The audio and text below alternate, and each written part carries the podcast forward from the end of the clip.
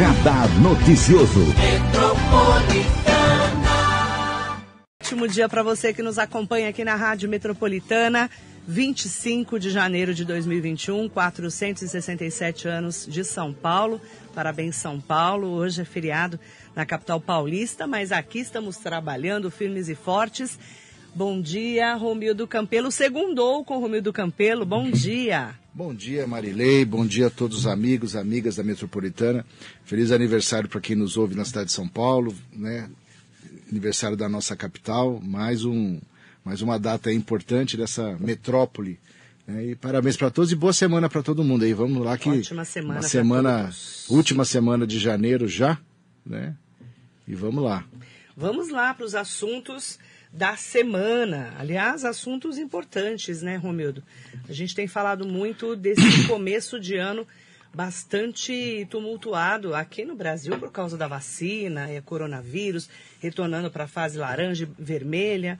Eu queria que você já comentasse sobre esse o começo de ano conturbado e especialmente quando a gente fala em vários lugares do Brasil e do mundo com pedidos de impeachment e cassação nos Estados Unidos, em Brasília e até em Mogi das Cruzes, né?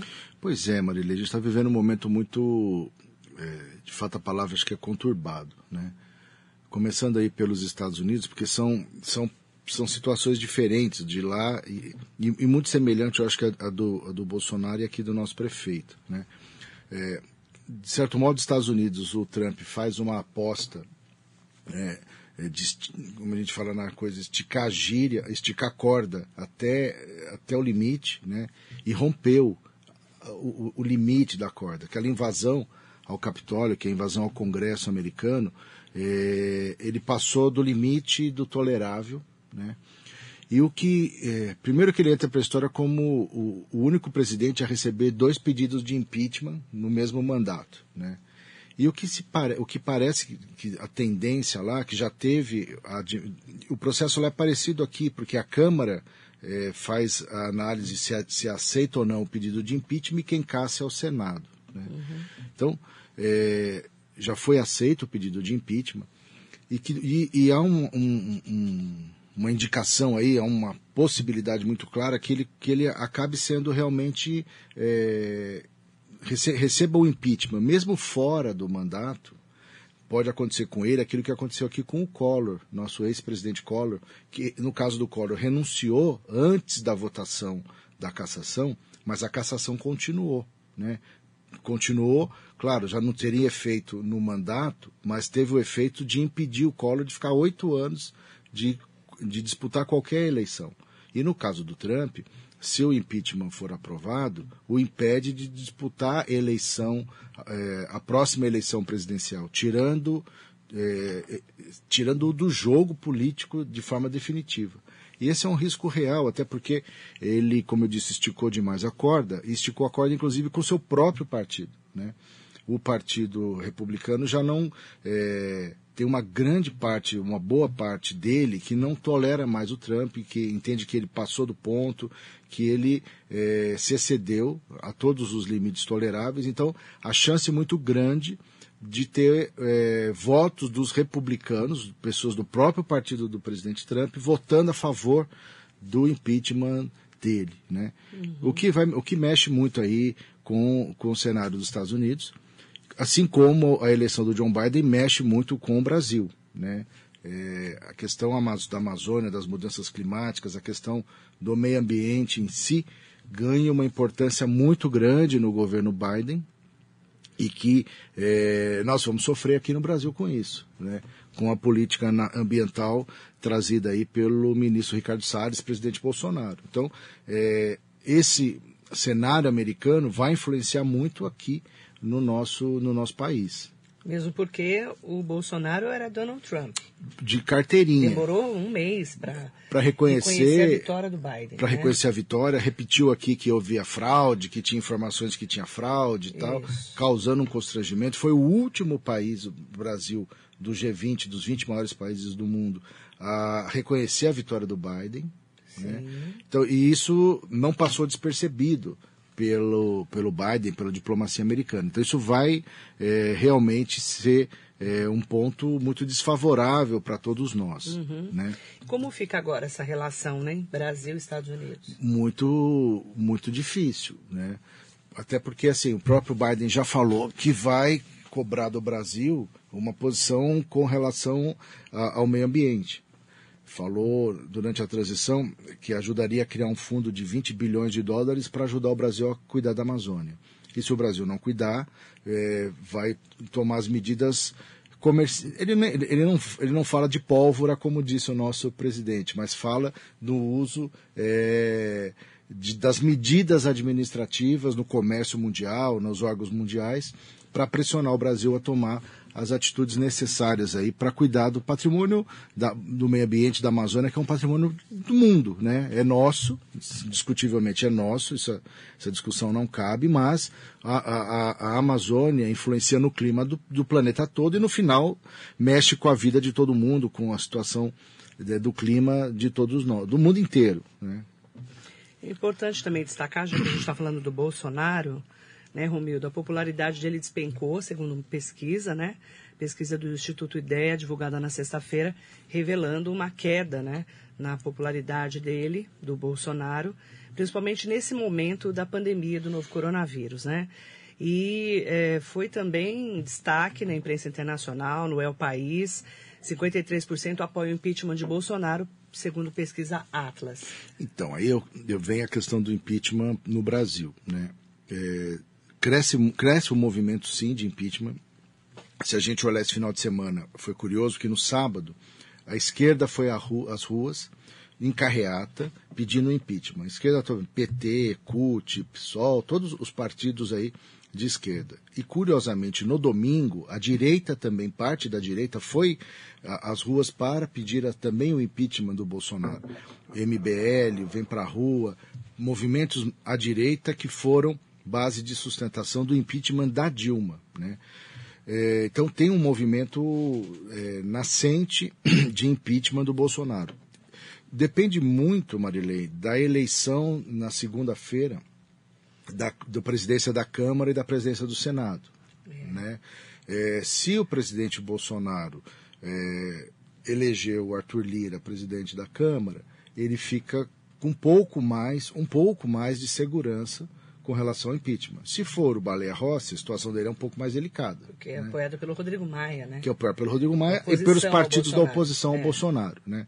Eu digo que o Arthur Lira é um pouco mais seguro pela relação entre os dois, mas é, a população é, o, é quem, no fundo, decide isso. Né? Se houver um movimento muito forte, como teve da Dilma, pode acontecer. Eu, não, eu particularmente, não acredito que aconteça impeachment do Bolsonaro.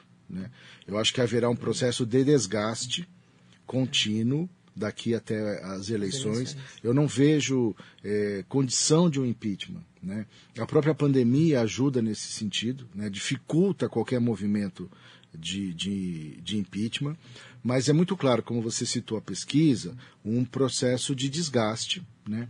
principalmente pela condução na, da pandemia, da crise da pandemia. O presidente Bolsonaro apostou na cloroquina e desdenhou a vacina. Né? E ele, ele perdeu essa aposta. Né? Ele perdeu essa aposta porque a cloroquina não resolve, ela é o remédio para outra, para malária e não para a Covid-19.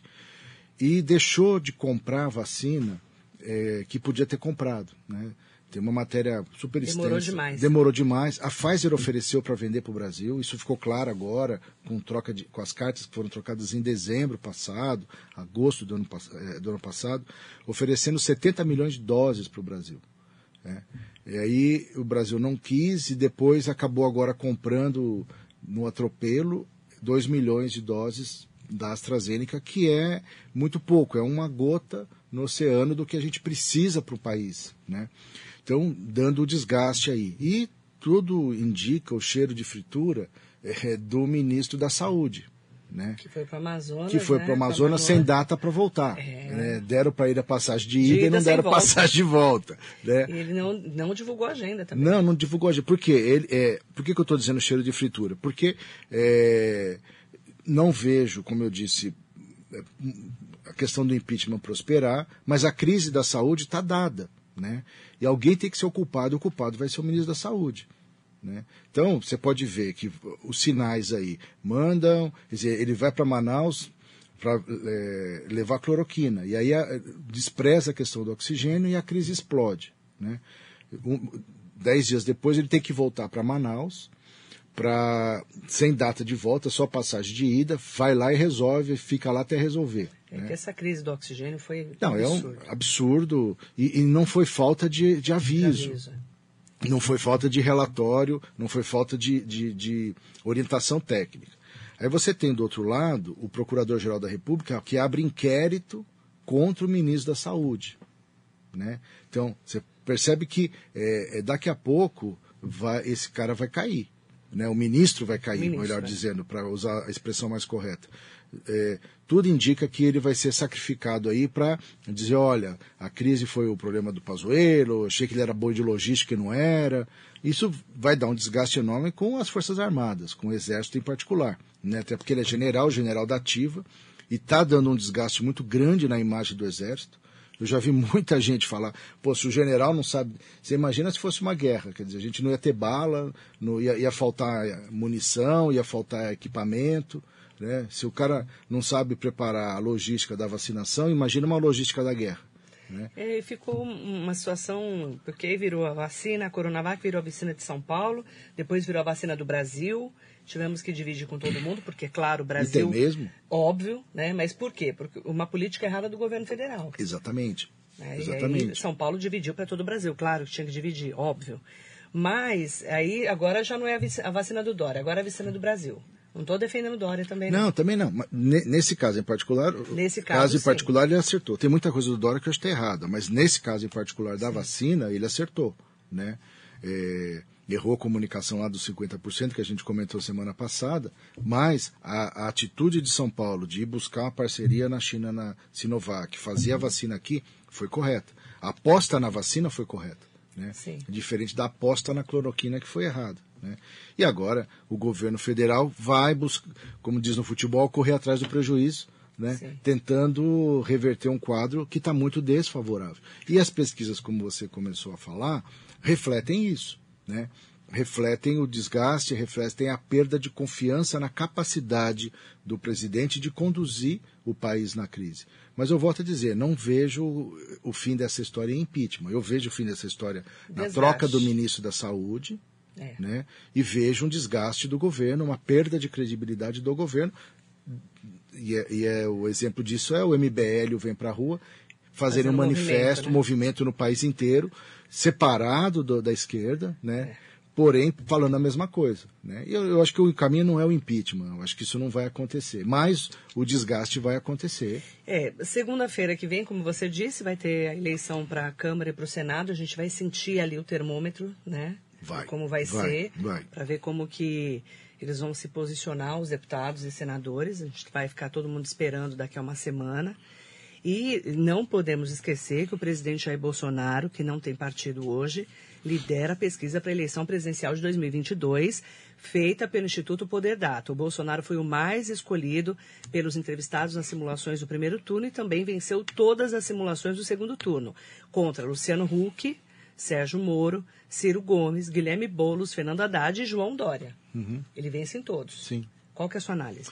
Não, que é isso, ele, ele continua, é, tem desgastes, mas continua, e, e não à toa, ele, ele governa para o seu público, ele é muito claro as mensagens, a comunicação para o público dele, então ele continua a ter os seus 30% e os outros é, fragmentados nesses candidatos todos que você colocou. Né? É, há uma, uma fragmentação muito grande. Eu não sei se o, o movimento que o PT fez nesta eleição da Câmara, de, pela, de não lançar candidato e somar com outro partido, será repetido na eleição presidencial. Né? Não, é pro, não, é dá com- pra saber, não dá né? para saber. Né? Foi a primeira vez que o PT fez isso, eh, eh, de não ter candidato próprio, né? somar com, com, com o MDB eh, do Baleia Rossi, justo o MDB, que foi o partido que capitaneou o impeachment da, da presidente Dilma, mas foi uma atitude surpreendente e inédita.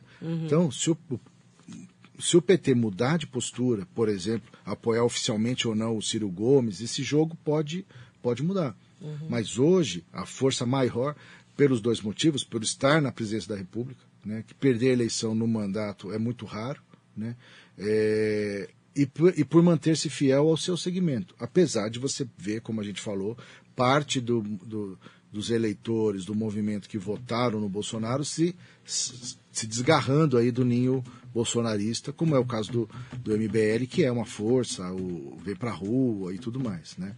Mas a eleição está muito ainda em aberto.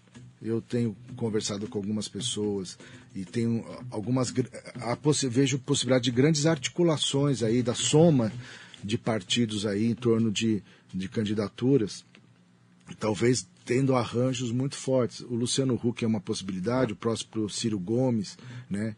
E, uhum. e, o Dória que corre por fora, mas com, eu tenho muita dúvida da, da, da chance do Dória, pelo que eu chamo de ser excessivamente paulista. Né? Há, uma, há uma rejeição a, a, a São Paulo fora daqui, né? por, por São Paulo ser o mais rico, maior, tudo mais. Então eu não sei até que ponto é, ele consegue, ele consegue ser. Não tem penetração nenhuma. É, eu, eu tenho dúvidas. Eu acho. É, eu tenho também todas as é, dúvidas é, em relação ao Dória. Principalmente em nível nacional, óbvio, né? Não, não, falando disso aqui. Norte e Nordeste, é, principalmente. É, mas mesmo. Centro-Oeste. Mesmo aqui o arranjo DEM-PSDB não está fechado, né? Não está consolidado. É que o PSDB está muitos anos no poder. Eu né, sei, mas assim, Paulo. mas o, qual é o desenho mais, pelo menos que me parece, que o jogo seria, ou será, Dória presidente com o DEM de vice, Rodrigo Garcia governador com o PSDB de vice. Sim. Certo? Mas isso passa pela eleição do PSDB estadual. Né? E Sim. passa é, para que o PSDB realmente concorde com esse, com esse desenho. Até porque o PSDB não concordou em ser vice do Márcio França, né? que é um partido mais ou menos do mesmo tamanho do PSB, talvez um pouco maior, mas é, precisa ver se o PSDB vai concordar com isso. Né? Se o PSDB vai topar ser vice do Rodrigo Garcia. Eu acho que isso ainda está aberto. Tá aberto. E, e, o grande, do mesmo modo que segunda-feira o indicador de quem ganha a, a, eleição da Câmara e do Senado é um indicador dos próximos dois anos, de qual será o rumo, é, a eleição do PSDB será um indicador. Se o Marco Vignoli, que é o atual presidente estadual do PSDB, for reeleito presidente, então o Dória terá uma hegemonia sobre o PSDB. Ele é secretário de Desenvolvimento Regional do Dória, né? Exato. E, e, e presidente. vencer. E presidente estadual. É, o PSDB foi muito bem sucedido, no, no geral, nessa eleição tem, fez mais de 160 prefeitos, fez, foi muito, foi bem, muito bem, mais que o dobro do segundo partido, se não me engano, é o PSD. É, então, tem um resultado a mostrar. Esta, esta eleição do PSDB será o grande indicador se o Dória conseguirá ou não fazer esse arranjo. Né? Uhum. E corre por fora aí o PSDB tradicional, o próprio Geraldo Alckmin como uma alternativa a, a ser candidato a governador. Né? Então a gente vai ter que acompanhar o, esse movimento e o resultado dessa eleição interna do PSDB uhum. para saber se esse arranjo vai acontecer ou não, né? se o PSDB será vice ou não do Rodrigo Garcia e, consequentemente, do próprio Dória presidente, porque não tem sentido o DEM apoiar o Dória se não tiver o apoio do PSDB em São Paulo. Né? Então tem muita tem água para correr. E aqui em Mogi das Cruzes, é, Romildo Campelo, a gente tem aí 25 dias de mandato do prefeito Caio Cunha, né? Tivemos aí o secretário adjunto dele, o Reinaldo Barreiros, que teve problemas ali no momento em que estavam investigando um processo na Assembleia Legislativa do Estado de São Paulo, e aí juntou com fotos dele, com armas, né, apoiando o Bolsonaro, ele acabou saindo do mandato do prefeito Caio Cunha. Como é que é a sua análise sobre esse primeiro momento e também o pedido de cassação da semana passada? É, eu, vamos começar pela pedido. Eu não acredito que, pelo pedido de cassação. Eu não acredito é, que o pedido de cassação prospere. Né? Não sinto, não, não tem é, clima na Câmara, motivo para o pedido vejo. de cassação prosperar. Né? Porém, o pedido de cassação também foi encaminhado não só os fatos que levaram o jornalista Mário Berti a pedir a cassação foram encaminhados ao Ministério Público para é, verificar se tem irregularidade de fato ou não, e é com relação ao secretário de governo. né? O Coche, né? É, Francisco, alguma coisa, Camargo. Francisco Camargo. É, a cassação eu entendo que não prospera, não vejo a Câmara fazer nada. Agora, talvez o Ministério Público, e aí eu não, eu não me debrucei, não estudei esse caso, se tiver realmente re- alguma irregularidade que faça com que o Ministério Público é, peça esclarecimento, tome uma atitude formal é, maior, aí eu acredito que pode haver o mesmo final que aconteceu com o secretário adjunto de esportes. O secretário renuncie, peça para sair, para não gerar um desgaste ao prefeito. Né? É, nesse caso do Coche, o Ministério Público, o promotor de justiça Kleber Basso, encaminhou ofício para que a prefeitura preste esclarecimentos. É, que é a primeira etapa. Que é a primeira etapa. Certo. né? Ele Porque, assim, recebeu é- a representação e pediu para a prefeitura eh, prestar esclarecimentos. Foi o que a gente recebeu do É, Ministério porque o que Público. acontece? Qual, qual é a sequência? O, o- o promotor recebeu uma denúncia de um cidadão, certo? Então, é, pede informação à prefeitura e com, as informa com a resposta da prefeitura, o Ministério Público vai tomar a sua decisão, se arquiva ou se abre um- um- uma ação, um inquérito, aprofunda a questão, né? É, se arquivar, acabou a história. Agora, se ele, se o Ministério Público entender que há irregularidade, que é, É que ele teve um problema de condenação em tem, Santa Catarina. tem né? uma condenação. É que eu não, eu não, eu sei que tem uma condenação por um, é, uma compra irregular, tal. É, e eu, não- sei se isso foi só a primeira instância, se ele enquadrou em ficha limpa ou não, porque se ele, se ele perdeu em segunda instância e já está como Eles falam em ficha limpa. se não for ficha limpa, não pode ser secretário. Tem uma lei municipal que proíbe, né? Que só pode ser secretário quem é ficha limpa. né? Tem uma lei municipal que, que realmente impede quem não é ficha limpa de ser secretário municipal. É, se enquadrar nesse caso, o Ministério Público vai tomar a, a atitude e vai recomendar, pedir e tal, que o secretário seja substituído. Né? E a Câmara, na verdade, recebeu o pedido de cassação, claro, porque foi documentado. Sim, foi protocolado. E né? assim, não começaram as sessões ainda, começam agora em fevereiro. Uma Câmara muito nova, né, Romildo? Sim. Muita novidade na Câmara, vários vereadores novos. É, mas assim, além disso, além de ser nova, não tem, não tem o menor clima, Não tem. não tem o Tá menor, o não tem o menor agora. sentido nesse o mandato momento. do Caio Cunha está É. começando agora. O, o Mário Berto está fazendo o- o- a luta política, o estilo dele, e vai fazer isso. Sempre fez com todos os prefeitos, não vai ser diferente com o prefeito Caio Cunha. Então, mas aí eu volto ah, no meu raciocínio. Mais do que o pedido de cassação, que eu acho que não prospera, a questão maior está no Ministério Público. Aí sim pode dar eh, um desdobramento maior, pode dar um, alguma, alguma eh, desdobramento mesmo, no sentido de, eventualmente, ou, ou- arquiva e es- es- esquece isso, ou o, o secretário vai acabar pedindo, pedindo demissão, como aconteceu com o secretário adjunto de esporte, né, que acabou pedindo demissão para não desgastar o, o, o prefeito. É importante destacar né, que isso chegou nas mãos do promotor, ele pediu é, explicações para a prefeitura e está na mão agora do jurídico da prefeitura, com certeza. É, só para a gente explicar, o pedido foi, protocolado pelo jornalista Mário Berti, que alega irregularidade na contratação do secretário municipal de governo e o Ministério Público de Mogi pede explicações. Ele protocolou na quarta-feira da semana passada um pedido de cassação, Mário Berti, do mandato do prefeito Caio Cunha do Podemos, pela nomeação de Francisco Cardoso de Camargo Filho Coche para o cargo de secretário municipal de governo, apesar de ele ter sido condenado por um processo de improbidade administrativa quando ele atuou no governo de Santa Catarina em 2009. A reportagem comple- completa está lá no marilei.com.br no meu site, que a gente, eh, semana passada, foi entender o que estava acontecendo. Por isso que o Mário Berti entrou com esse pedido. Exato. Mas tem um outro documento que também já está na mão do Ministério Público, Tem né? um terceiro sobre o secretário de Segurança, Secretário de Segurança Pública, André Icari. Né? André Junge Icari. É, aí é outra questão, também é um outro, está protocolado no Ministério Público. Aí uma outra denúncia de que ele não se afastou é, Da Secretaria de da Segurança Secretaria de Pública. Segurança Pública do Estado do seu cargo de delegado para assumir a Prefeitura. Prefeitura de Mogi. Também é uma questão aí formal, né? Precisa realmente ter o diário oficial, ter, ter- certamente o, o- o caminho é o mesmo. O Ministério Público vai caminhar à Prefeitura pedindo esclarecimento, que vai ter que informar E aí, basicamente, a data que ele se desincompatibilizou do cargo no governo do Estado. É, porque ele tem um cargo de delegado no governo do Estado de São Paulo. Delegado aí da Polícia Civil. Ele teria que pedir a licença, né? É, é, é tem, que ter, tem, que pedir uma licença sem vencimentos para assumir o cargo. Como fez o delegado Eduardo Boigas, o prefeito de Itacoatiara. Exatamente, mais exatamente. Ou mais ou menos isso, como qualquer outro funcionário do Estado. Público. Público, que vai exercer o cargo em outro lugar que não seu de origem. E Aí a você... informação que chegou para o Joab Lira, que entrou com essa representação, que é jornalista também, é que ele não teria se afastado do cargo, é isso? A tempo, é isso. É o que ele alega na representação. É o que ele alega, é o que o jo... exato, é o que, é o que eu recebi também, é o que ele alega no documento que protocolou ao Ministério Público.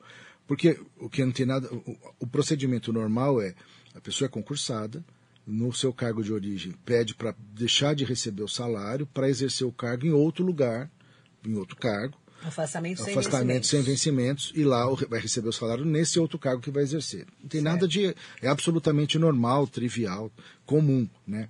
Agora, a alegação é que ele não fez a, uhum. esse pedido é, a tempo de ser nomeado. Né? E o caminho vai ser o mesmo, quer dizer, o Ministério Público já entrou com. Vai, foi feita a denúncia pelo jornalista Joab que o Ministério Público vai pedir informação e a Prefeitura vai responder. E aí a gente tem que acompanhar qual é o desdobramento disso. Uhum. Que, e aí é muito simples. E aí a resposta tem que ser quando que saiu, né, a publicação do Diário Oficial de quando foi desincompatibilizado do cargo, uhum. que tem que ser antes do dia 1 de janeiro, quando ele assumiu como secretário de Segurança. Entendi. Né? Isso está na mão também do promotor. Está na mão do promotor também. Weber Basso. E ainda não recebemos a resposta do Ministério Público se o promotor vai pedir esclarecimentos para a Prefeitura de Mogi. Exatamente, é isso, né? exatamente. E é tudo. É, são problemas também administrativos, né? É, é. São problemas administrativos. No caso do secretário de Segurança, é relativamente simples, certo? Porque é só comprovar que se desincompatibilizou para poder ser uhum. nomeado. Não tem nenhum, nenhum. Porque senão seriam dois cargos incompatíveis. Incompatíveis. Né? Você não pode ser delegado e secretário ao mesmo não, tempo. Porque, ou, porque mesmo que fale assim, ah, não, mas ele está aqui ainda sem receber, mas ele teria que estar tá cumprindo o papel de delegado, Entendi. não de secretário de segurança. Entendi. Né? Mesmo que ele não esteja recebendo ainda aqui, ele está deixando de exercer o seu papel de delegado. Uhum. Né? Mas é, é, é uma coisa tão simples que eu não acredito que tenha sido feito dessa forma né? Porque é, é, o básico do básico, né? Para uhum. poder você assumir Inclusive, um, você tem que desincompatibilizar nós do outro. para que a prefeitura também se manifeste em relação a esse assunto, Sim. né? Porque como chegou essa representação no Ministério Público, nós chegou para a rádio também, a gente pediu para que a prefeitura se manifeste em relação Sim, a mas eu digo assim, é tão simples, assim, é tão óbvio que não é possível que tenha sido feito errado, uhum. né? Porque é, você não pode exercer dois cargos ao mesmo tempo com dois salários ao mesmo tempo. Né? Então, assim, é um negócio tão simples que eu acho que isso não vai dar em nada. Se Sim. der, é um absurdo administrativo Sim total. Né? Entendi. Né? O outro caso é um pouco mais complexo, porque tem, no sentido de preciso ter informações que a gente não tem ainda. Não me debrucei sobre isso, se é ficha limpa ou não, se se implica. O caso do Coxa. O, do secretário Francisco. Aí.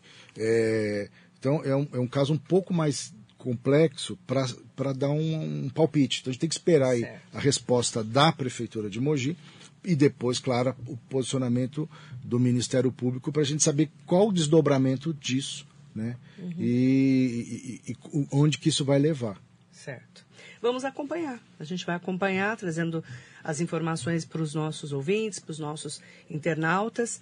Romildo, a gente está voltando hoje para a fase laranja durante o dia e a partir das 20 horas, fase vermelha até às 6 da manhã. E pelo que a gente percebe, vai ser um endurecimento grande, inclusive um impacto muito grande para os comerciantes que estão aí né, no dia a dia tentando, principalmente bares e restaurantes, né, voltar, tentavam voltar para a vida normal, que não vamos conseguir, né? Pelo menos aquela vida normal do, do controle da pandemia é uma medida que acabou deixando o, as pessoas que trabalham principalmente nos bares e restaurantes, casas noturnas, totalmente descontentes. E a gente sabe que isso também tem o outro lado, que é o lado da pandemia, né? Claro. É economia versus saúde, pandemia. E aí eu vou ler um dos comentários aqui do Facebook, mandar bom dia para todo mundo que nos acompanha. Muito obrigada. O Flávio Ferreira Matos colocou aqui: Bom dia, Marilei, bom dia ao Romildo, excelente semana a todos, amém. Bom dia, Flávio. Desculpa discordar, mas o Dora não se elege nem para síndico do meu prédio. É só perguntar para qualquer comerciante nas ruas. Porque os comerciantes estão odiando João Dória por causa disso. E a gente volta hoje para a fase vermelha à noite. E nos finais de semana também, que é onde o pessoal geralmente consegue vender mais, né? Principalmente o comerciante do dia a dia, né? Bares, restaurantes, casas noturnas, tudo vai estar lacrado, fechado, né? Como que você analisa essa nova fase, hein? Não, Endurecimento. Bom, são duas questões aí, né? Se o Dora se elege ou não. O que eu quis dizer, Flávio, assim, eu. É, a gente viu na eleição de prefeitos em, em, vários lugares do estado, ninguém falou do Dória. Né? Então, ninguém colou no Dória. Ninguém colou no Dória. Se né? colasse. Né? Então, o que eu quis dizer ali é que, além das dificuldades dele aqui, eu acho muito difícil uh, decolar uma campanha dele no Brasil. Né? Então, não, eu, eu, eu, estamos falando a mesma coisa, você e eu. Eu acho a situação do Dória difícil, né? por melhor marqueteiro que ele seja, por melhor vendedor, no bom sentido da palavra que ele seja, é, eu acho muito difícil. Né? E, e, ele nem é candidato a governador, né? ele se coloca como candidato a presidente. Agora, a outra parte da sua pergunta, é, com relação a, a, ao aumento da, da, das restrições para a fase vermelha à noite e tudo mais, isso é, isso é fruto do descontrole que aconteceu no final do ano, certo? As pessoas abusaram, né? todo mundo, muita gente, melhor dizendo, abusou, é, festa, aglomeração. Já tivemos a campanha né, que, que naturalmente houve uma aglomeração. E parece que depois piorou. No Natal e no Novo no, houve uma, um aumento ainda maior de aglomeração, de festa, de juntar tudo mais. E, e até porque todo mundo está cansado, está exausto de, de todo esse processo da pandemia. E agora é um pouco de tentar segurar um pouco mais enquanto a gente tem aí a produção de vacina para tentar imunizar todo mundo. E que está claro que o caminho é a vacina, mas ele é um caminho ainda lento. Né? É, não teremos a velocidade que nós precisari, precisaríamos para poder resolver. Ontem eu estava assistindo uma entrevista, um médico sanitarista, dizendo um dado importante que nós sabemos vacinar. Né? O Brasil faz campanhas de vacinação em massa há décadas. Né? O Brasil já vacina 70 milhões de pessoas em, em, em, em mais, campanhas de menos de um mês. A gente consegue, sempre conseguiu para polio, para uhum. sarampo. O problema nosso não é a capacidade de mobilização para vacinar, é a falta de vacina. Né? Então, é, é, a falta de vacina nos impede de, de ter capacidade de, de, de vacinar todo mundo. Então, isso vai demorar. E não tem muito nesse momento como, se você, a gente olha as curvas, está morrendo mais gente, tá, voltou a morrer mais de mil pessoas por dia no país. Né? Então, é, UTIs lotadas. UTIs lotadas, e não é só em Manaus, não é só em, em, em Roraima, aqui também, em São Paulo, chegando a 60%, 70%, alguns lugares 80% Eles chegaram a falar de ocupação. semana passada, Romildo, que se não endurecessem as restrições em 28 dias no máximo, não teria UTI para todo mundo. Exato. Né? Isso aqui em São Chegaram Paulo. a fazer é, essa sim, previsão. Sim. Nos outros lugares, pior. Sim, não, está pior. Tem vários É. lugares que, que já está nessa Então, situação. é, é um né? momento muito crítico para nós. E aí eu vou colocar a participação também do pessoal que está aqui comentando junto com a gente. Danilo Vieira Souza, grande abraço de Portugal. Bom dia, Osni Costa, Fátima Fatinha, Sandra Gonçalves, Cláudia Pudo, Carla Pozo. E tem comentários também sobre esse momento né, em que a gente está passando agora em relação é, a Dai Pereira, por exemplo, para mim a culpa é de todos que não se cuidam, saem para aglomerar em plena pandemia. Sim. E aí a falta de responsabilidade que a gente tem falado tanto do final do ano, né? Eduardo Garrido Boaro, mandar bom dia para todo mundo que nos acompanha e também é, falando sobre esse momento crítico, principalmente para os bares, restaurantes, casas noturnas, as pessoas que precisam também trabalhar, né? Você falar para um garçom que ele não vai poder trabalhar à noite. Não, garçom. É, é muito difícil. Estou falando de uma é, categoria. Uma categoria, não. Né? Fora, que a Carla Pouso falou aqui, fora, fora você tem todos os profissionais da cultura, Exatamente. os músicos, Nossa. artistas, tá todo mundo. O pessoal de eventos está tá todo... quase um ano parado. Sim, eventos de toda a natureza, casamento, festa, tá todo mundo muito sem, sem e, e são e, e é uma cadeia de trabalho produtiva, um monte de gente que trabalha é. nisso, muito grande, muito séria. Muito. Então a situação é, é muito difícil. Né? Agora, é, o distanciamento, a máscara, o álcool gel, isso tudo é, são os remédios que a gente tem, ou as ferramentas que a gente tem antes da vacina. E, e, e não tem muito outro caminho nesse momento a não ser isso. Né? Exatamente, infelizmente.